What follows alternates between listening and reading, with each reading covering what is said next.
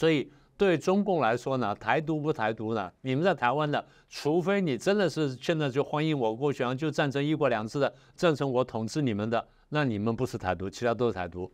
更何况中共过去习惯就是，即便你现在在台独，呃，在台湾，然后你不讲台独，在他看起来是什么叫国统区，叫白区，嗯，白区人都通通不可以信任。一旦我统治了之后，白区人我要慢慢消化的。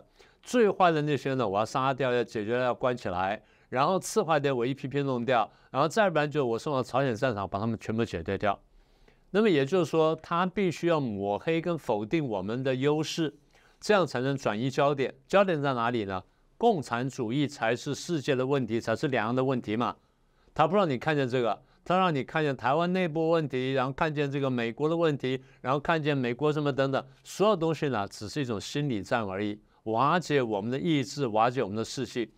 所以过去两位蒋总统讲的非常好，就是共产主义呢，它有它邪恶的一面。那你如果不懂共产主义，你光听表面的话的话，你很容易被他骗。